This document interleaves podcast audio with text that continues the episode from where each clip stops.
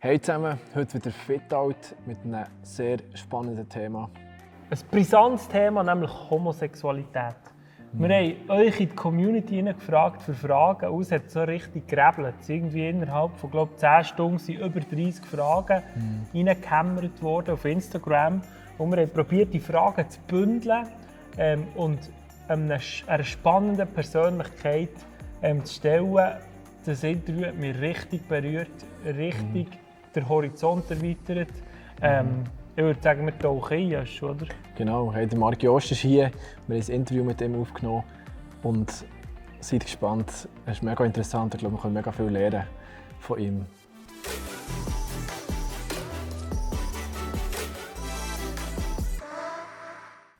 Mein Name ist Marc Jost. Ich wohne in Thun. Zusammen mit meiner Frau, mit meiner Familie. Wir haben zusammen vier Kinder. Meine Eltern sind seit über 20 Jahren geschieden und mein Vater lebt heute mit einem Mann, mit seinem Partner zusammen. Hallo Mark, wie ist es zum Coming Out von deinem Vater gekommen? In meiner ursprünglichen Familie als Kind hatte ich eine sehr schwierige Beziehung zu meinem Vater. Es hat viele Konflikte gegeben, er war häufig abwesend, hat sich in die Arbeit investiert und ein bisschen distanziert wenn er da war, äh, hat es Streit gegeben, Konflikte auch unter den Eltern. Und ich habe das nicht verstanden, ich konnte es nicht einordnen. Ich habe mich gefragt, wieso ist das so? Und erst als junger Erwachsener habe ich dann realisiert und erfahren, was der Hintergrund ist, dass sich mein Vater zum Mann hergezogen fühlt. Für ihn muss das eine riesige Zerreissprobe sein. Und wo wir drei Kinder gut 20 waren, hat er uns über die wirkliche Situation und seine Empfindung und Gefühle äh, informiert, aufgeklärt und kurz darauf ist es dann auch zur Scheidung von unseren Eltern gekommen. Wie hat deine Familie und auch deine Kinder darauf reagiert?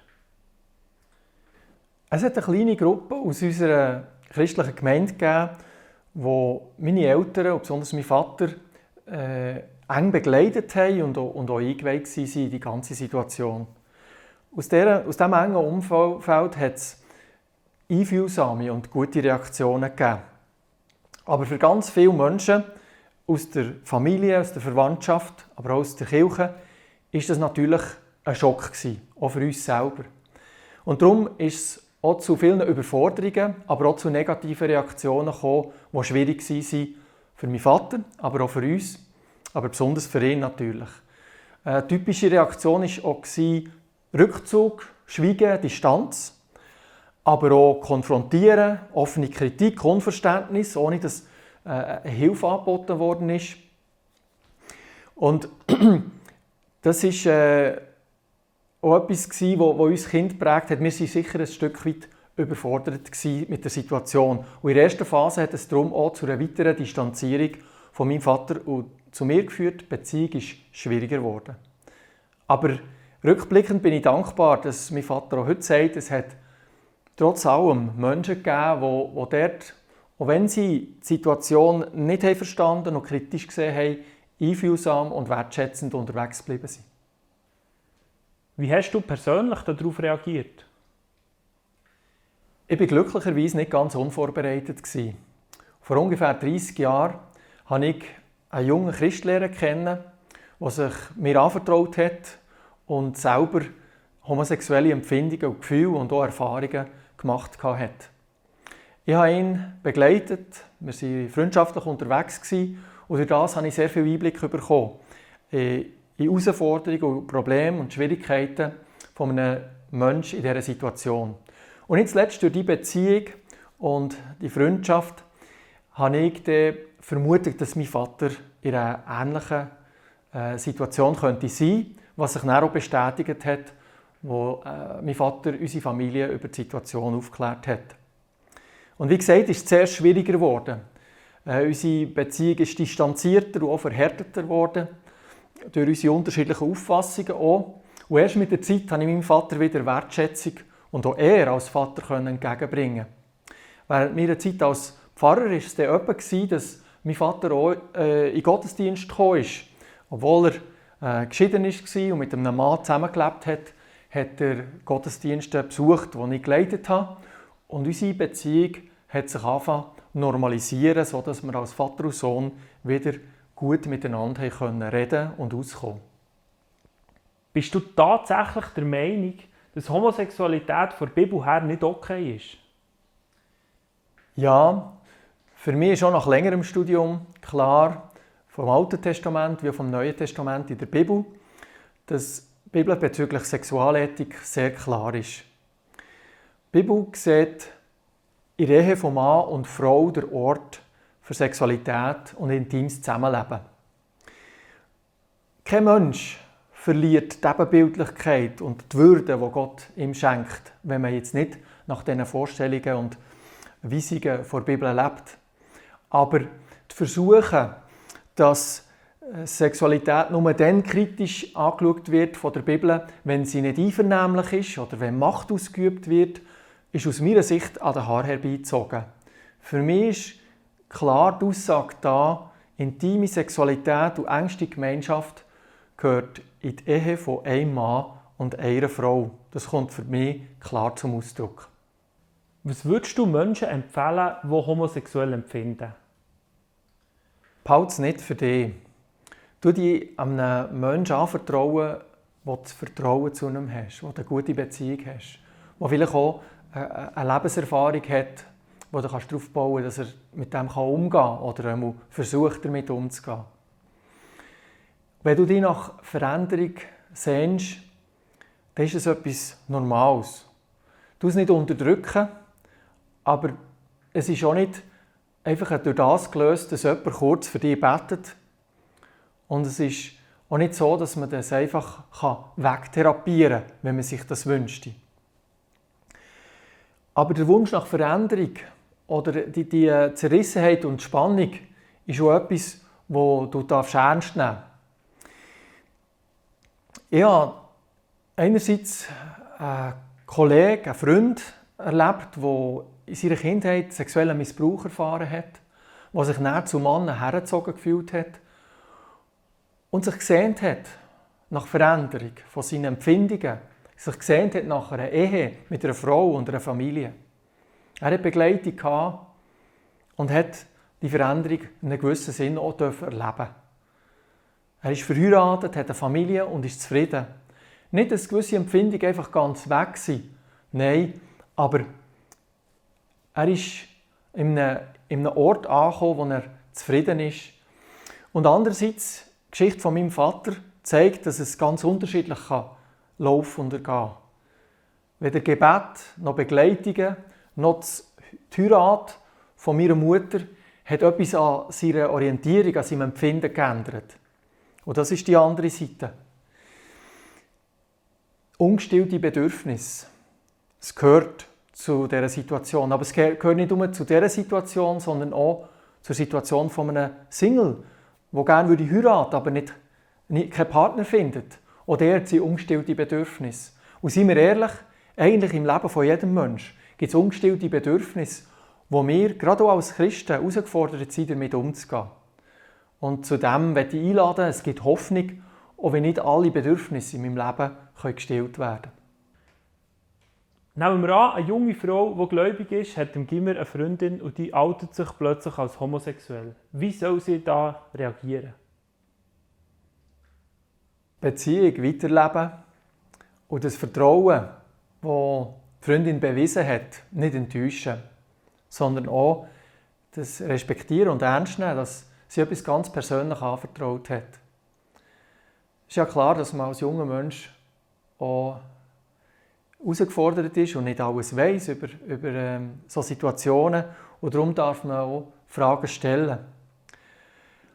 Es ist ja auch so, dass ein Mensch nicht einfach über seine sexuelle Orientierung definiert ist, sondern es ist ein Aspekt des Lebens. Und darum ist etwas vom Wichtigsten, dass, dass die Beziehung weitergehen kann. Und wenn der Moment kommt oder die Frage kommt, wie siehst du das eigentlich mit sexueller Orientierung oder Beziehung, dann denke ich schon gut, wenn man offen ist und sagt, ich verstehe mein Christsein und die Bibel anders. Aber das heisst nicht, dass ich dich als Mensch in Frage stelle oder dass unsere Beziehung jetzt in Frage gestellt ist. Aber es ist gut und wichtig, auch die Differenzen und die unterschiedlichen Sichtweisen im richtigen Moment zu äußern und nicht aus Angst, dass die Freundschaft in die Brüche gehen das einfach vermeiden und tabuisieren. Du erlebst ja das mit deinem Vater ganz eng. Also du hast eine enge, gute Beziehung zu deinem Vater und trotzdem stimmst du nicht überein in dieser Frage mit ihm. Wie geht ihr zusammen damit um? Das war ein langer Lernprozess für mich und für ihn, denke ich.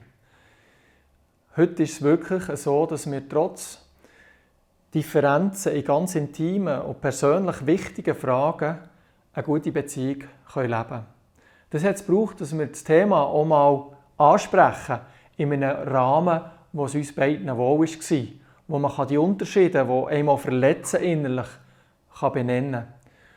Umso wichtiger ist es, dass wir aber nicht nur uns auf das beschränken, sondern unsere Beziehung Vater-Sohn noch anders gestalten. Und nach verschiedensten Phasen, von ganz schwierig bis zu relativ distanziert sachlich, ist es heute wieder eine vertraute Beziehung, wo ich sehr dankbar bin, aber sicher auch nicht selbstverständlich ist. Aber meine ähm, Erfahrung zeigt, trotz zu tiefsten unterschiedlichen Ansichten in wichtigen Fragen, kann man eine gute, respektvolle Beziehung, die auch von Würde und Liebe prägt ist, leben. Wie soll denn ein Mensch leben, der in seiner sexuellen Orientierung keine Veränderung erlebt und trotzdem möchte in diesen Werten vom, vom Königreich von Gott treu zu ihm unterwegs sein? Es ist eine schwierige und herausfordernde Situation, auf jeden Fall. Und sie wird wahrscheinlich ein Leben lang andauern.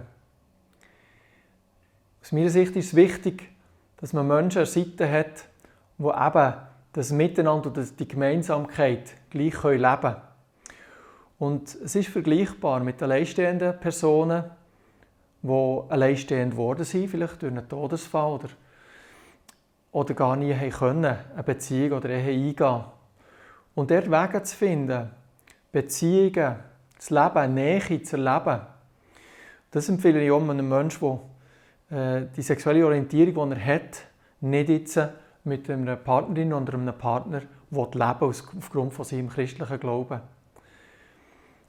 Ähm, es braucht Kraft und es braucht eine Gemeinschaft und Beziehung zu Gott ist eine Quelle von dieser Kraft, die ihm die Ausdauer geben kann, die ihm helfen kann, wenn es schwierig wird, aber auch, wenn es leichter geht, gerade auch in der Gemeinschaft. Und da sehe ich die Verantwortung der Kirche, dass sie diesen Raum der Gemeinschaft für alleinstehende Personen, in welchen Umständen auch immer, bietet. Und die äh, Liebe von Gott im Miteinander ausdrückt. Hey, so gut, so berührend. Also, mir hat es mega geflasht. Wirklich so, so tief und so, so gut, der Umgang. Ich glaube, wir wünschen uns mega, gell? auch einfach in, in der Sexualität dürfen also einen positiven, positiven Umgang damit zu haben, dass wir dürfen dort konstruktiv miteinander unterwegs sein und wirklich in dieser Freiheit dürfen leben Ich wünsche mir auch eine Kultur, eine Atmosphäre, wo man zusammen über Sachen reden kann. Ähm, wenn jemand homosexuell empfindet, als Beispiel, ist es nichts Schlimmes. Wirklich nicht. Das gibt es einfach. Und ich wünsche mir, dass wir darüber reden können. Dass wir miteinander darüber reden können. Wenn solche Gefühle bei dir vielleicht aufkommen. Du darfst mega gerne auf uns zukommen. Ich glaube, es ist echt wichtig, dass wir eine Kultur haben, vom zusammen darüber reden und füreinander stehen. In dieser Gemeinschaft. Wir haben im letzten Video, wo es um Killen ging, genau über das geredet. Das wünschen wir uns. Eine Gemeinschaft von Freunden, die zusammen unterwegs sind, das Joch zusammentragen. Ja. Dass du rauskommst, musst du das letzte Video schauen. Genau. Ja, das ist etwas, was wir mega dafür gehen. Ich glaube, das wir noch gerne immer wieder wiederholen. Es geht einfach gemeinsam. Hey, wenn du schnell gehen willst, geh allein. Wenn du weit willst, geh mit Freunden. Und das wollen wir dir mega ans Herz herlegen. Ciao! Bis zum nächsten Mal.